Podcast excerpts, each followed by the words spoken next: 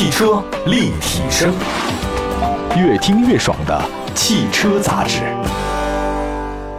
各位好，欢迎大家关注本期的汽车立体声啊。广汽丰田发布了全新 MPV 塞纳的中文名字叫塞纳，这个名字其实还是挺复合的，因为它这个中英文翻译要信达雅，基本上达到了。他说呢，这个赛呢是为赛过啊，超越的意思，那呢就是刹那不负片刻的欢乐，叫塞纳。那更有呢这个致远之意啊，时刻向着幸福出发。那一直以来呢，谁能打败别克 GL8 呢？是不少人关注的一个话题啊。比如像本田奥德赛、艾力绅啊，这个大众威然都没能成功。那你要说这次广汽丰田发布的全新的 MPV 塞纳，它能不能成功呢？我觉得现在丰田塞纳不管成不成功，它已经成为全村的希望了。它能打败 GL8 吗？那么要想打败别克 GL8，我首先得知道它为什么可以长盛不衰。我听到一种说法呢，就说二十到三十五万的 MPV 市场缺乏实力派的车型，那 GL8 呢没有直接对手。那目前来看的话，这个说法也对啊。但如果你要将时间往前推的话呢，其实 GL8 也有一些对手。像最初那个东风悦达起亚的嘉华，啊，到后来的一汽马自达马八啊，这个东风本田艾力绅，这个呢其实都是偏向商务接待用途的 MPV，这些定位呢跟别克 GL8 呢是很相似的。那我们来先说说这个嘉华吧。二零零四年，国产起亚嘉华正式上市，它不仅拥有标准的商务 MPV 的外观设计，还提供两款 V6 发动机。如果咱们只是从硬件来比啊，它这个起亚嘉华的条件不输给别克 GL8。但是大家也知道，起亚这个品牌形象呢，好像不是很主流，所以呢，嘉华没有在中国市场立足，呃，最终呢，确实是退市了，很可惜。当然，这个车还是挺不错的。那么在嘉华之后呢，当时马六啊，这个是卖的特别的火啊。马六这出来之后呢，来了一个马八，还有一个本田艾力绅啊，也试图挑战别克 GL8。但是有个问题，就是马自达八的短板啊，它这品牌形象呢不是很强，而且它动力表现是比较一般的啊，卖不动，似乎也在情理之中。那么，二零一二年上市那个东风本田艾力绅，这个呢是一款在日本市场对标丰田阿尔法的 MPV。这个艾力绅啊，当时是方正的外形、宽敞的空间，品牌形象本田嘛好像也不错。但是呢，它有一个自己的弱点。哎，你看这个没有十全十美的事儿嘛，人生就是这样，车也如此。当时这个本田艾力绅呢，仅有二点四升的车型可以提供，所以呢，在动力性方面的话呢，好像也没能击败 GL8。那大家一比的话呢，就发现啊，这个好像也不行。但如果我在想啊，当初国产的艾力绅它有动力更强的3.5或者3.0，那这个完全跟别克 GL8 有那么一战。那毕竟当时艾力绅呢是全球车型嘛，乘坐舒适性很强。我想这对一款商务的 MPV 而言啊，V6 3.0或者 V6 3.5的质感，其实是当时艾力绅直四2.4它没法比的。所以大家这么一比吧，好像硬件比较差哈。那个时代的人大家还比较讲究操控啊，发动机啊，现在可能好像弱一点了。那么你想想看啊，各位，这个嘉华和马自达八在品牌形象不太好。这个东风本田艾力绅的话呢，自废武功，放弃了三点零、三点五的 V 六啊，只有二点四的，也是因为各种各样的问题啊。它这个别克 GL 八呢，好像轻松的就占领了很多市场。那么再后来，东风本田虽然依然提供艾力绅，但它其实只是本田奥德赛的姐妹车型，不是以空间大而见长的这种美版奥德赛。那么所以在空间方面的话呢，比 G 二八呢差距不小。很多人拿比较嘛。说这个 G 二八的空间是多少？奥德赛、艾力绅的是多少？一比呢，发现 G 二八还是有优势。所以奥德赛也罢，艾力绅也罢，它主要的销量来自于私人空间，不是商务接待。好了，介绍完对手情况啊，现在聊聊别克 G 二八吧。这个陆上公务舱，自从上市以来呀，我觉得别克 G 二八呢就有自己的定位。它定位是什么呢？就是会议贵宾接待啊，VIP 啊，或者是 VVIP，深入人心了。这重要的客人机场接送，基本上都会想到 G 二八。啊，我听听说一种说法，不少高档酒店啊，别克 G28 是他们商务必备的首选。那我觉得，如果 G28 能够获得商务用户的青睐，很大原因是它产品很符合要求。比如说，它那车内空间很宽大，后备箱呢也挺大，呃，乘坐舒适性也没得说。关键是它的静谧性要比其他的同价位车型好一点。虽然有人认为啊，别克 G28 它存在的这个不是全球同步车啊，驾驶感受一般的短板，但是对于目标客户来讲，这不是问题。我管你是不是全球呢，对吧？没必要。你是全球车，但是我坐的不舒服，我也不喜欢你啊。所以很多客人来讲，他追求的是品牌形象、大别克啊，还有乘坐舒适性。我觉得性价比跟驾驶感受的话是司机的事儿，跟我没关系啊。我是乘坐的。别克 GL8 能够在销量榜上遥遥领先啊，很重要的原因就是它现阶段 MPV 的主要客户就是供商务的客户，而不是私人。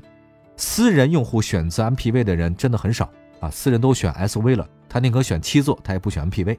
那这种需求特点呢，决定了。GL 八艾力绅呢，奥德赛这个销量呢确实不太一样，因为 GL 八主打的就是公务市场。好，了解了一下这个市场情况，我们来看看广汽丰田塞纳啊，也了解一下它是不是有实力在销量上超越别克 GL 八。跟本田选择日本版的奥德赛不太一样，广汽丰田的国产 MPV 塞纳来自于北美市场，我觉得它这个北美市场尺寸呢是有优势的。我看一下资料显示，它长的是五幺七二，轴距是三零六零。那么再对比一下别克 GL 八。别克 GL 八的 ES 陆尊，它是五二幺九和三零八八，也就是说呢，在车身尺寸方面，塞纳是达标的啊。轴距呢好像稍微小那么一点，但是影响呢不是很大。另外再看外观啊，塞纳呢它保持老款车身这种稳定的特点，车型比较稳。大灯是改了一些啊，不过这个大灯呢也增加了很多运动气质。整体风格的话呢是比较符合国人对商务 MPV 的这种审美。其实说到这儿的话呢，我很想知道到底咱们中国人对待商务 MPV 的审美是什么。但是我问了很多人，包括查资料，没有答案。但是看了很多东西之后，我觉得有句话是正确的啊，就是商务人士的特点，总的概括起来就是成功、有领导气派。那这些人在选车上的话呢，也会把这种成功、有领导气派的潜在气质呢发挥到最大。我先举个例子吧，就这几年啊，这个我去过一些成功人士的办公地点，就聊天嘛，得说事儿，那发现很有意思啊。私企老板在这个家具选择上呢，就是比较古风的。什么名士啊，大家具啊红木的啊，或者是大茶几儿啊，尤其是金丝楠木，有那么几个，那很提气啊，就比较富贵。另外一个呢，就欧陆风尚。所以不管它是什么风格，中式的啊，这种士大夫的，还是说这欧式的，我觉得一眼感觉就是，你知道我这东西花钱不少，好不好再说，重要的是呢，做到了自己要被人知道、仰望的效果，这才最重要。那你要这么理解的话呢，商务 MPV 的车的感觉是不是一样呢？其实是一样的，关键是得大。你空间得有，你看起来的话很稳重，这个就是商务的感觉啊。所以想卖得好的话呢，还得了解一下这个中国商务的风格哈。另外再看一下具体车的一些细节吧，座椅啊、动力啊，还有包括一些 TNGA 的架构硬件方面，我们休息一下啊，一会儿再跟大家接着说。汽车立体声，买好车买便宜车就上有车以后 APP，作为腾讯战略投资的汽车信息服务平台。全国车辆降价信息，全市车价更低门店，通通实时更新，帮老百姓买到又好又便宜的汽车。老百姓买车就上有车以后 APP。继续回到节目当中，今天呢，我们汽车立体声跟大家关注的是商务 MPV 啊。今天也讲到的是广汽丰田塞纳，它能不能干掉别克 GL 八？也分析一下吧。首先，刚才说到是大的这种环节，那说到一些细节，座椅。那看一下塞纳座椅呢，是二加二加三的布局，这个是标准的商务 MPV 啊。第二排两个独立座椅是核心，基本上是飞机公务舱的水平，它不会输给那个别克 GL 八 ES 陆尊，但这个是没有备胎的啊，所以塞纳的后备箱深度呢比较可观，容积呢是大于这个别克 GL 八 ES 陆尊。再看一下动力方面，尤其是刚才说到这个动力很重要啊，因为你车比较大，丰田塞纳呢放弃了3.5 V6 自吸，它选择的是2.5的混动系统，并且有四驱版本提供。这个呢跟埃尔法那套最大功率仅 120kW 的混动不同。塞纳的混动系统动力很充沛，2.5的发动机最大功率141，最大扭矩239；两驱车型前电动机最大功率134，最大扭矩270四驱车型呢增加了后电动机啊，这个最大功率40，最大扭矩121啊，动力系统的总功率是183。那么你要看一下对比一下别克，别克 GL8 的 ES 陆尊 2.0T 的发动机最大功率174，最大扭矩350。我觉得除了这个峰值动力输出。并不处于下风以外啊，我觉得混合动力系统它有很好的燃油经济性。那大家也别忘了，现在油也比较贵嘛，对吧？我觉得这个是私人消费者比较喜欢的啊，就要考虑一下油耗哈。同时呢，因为电动机的输出特点，塞纳在起步阶段呢会比较轻快。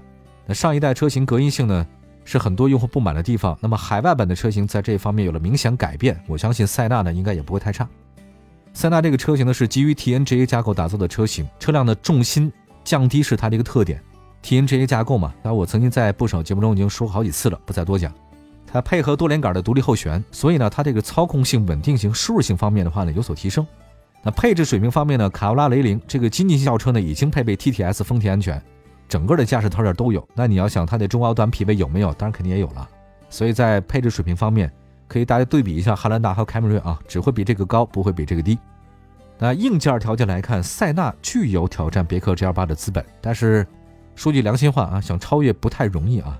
虽然丰田依靠埃尔法在 MPV 市场有口碑，普锐维亚好像也不错啊，但是你要在三十到四十万的这个商务公务接待，别克 GL 八的认可度和口碑累积是很难相比的啊。我觉得这很多商务用户所看重的。那么在塞纳之前，我记得那个上汽大众的威然好像也想在商务 MPV 挑战 GL 八，但是最终的结果呢是没能跻身主流的车型。那今年前五个月总销量呢仅仅才三千六，而别克 GL 八卖了六万多辆，所以大众威然这个 MPV 也卖的不太好。那目前情况来看，广汽丰田塞纳最大悬念是什么？就是它价格。我觉得这个确实也很重要啊。商务用户呢对性价比呢不是过分看重啊，他们在乎的是品牌形象口碑。但是你要私人用户的话呢，特别关心就是这个价格东西啊。这个是奥德赛、艾力绅销量呢比大众威然高的原因之一。如果你的公务市场干不过 GL 八，你私人市场再失去了，这个就得不偿失了。现在呢，这个塞纳尺寸很大，配置不低，价格呢也不太贵啊。我看到一下，在美国市场。塞纳的原型车起步价格是三点四四六万美金，比亚洲龙混动三点七一还要低。汉兰达呢，它卖的是三万五千美金啊，是美国那边。那么在咱们这市场呢，国产亚洲龙混动官方起步价呢是二十三万九千八，顶配版不过二十八万九千八，所以国产塞纳的合理起步价应该是二十五万左右，对吧？另外你要看一下那个日系混动的 MPV 奥德赛，它起步价也二十二万九千八，所以我觉得塞纳的价格应该不会超过二十五万。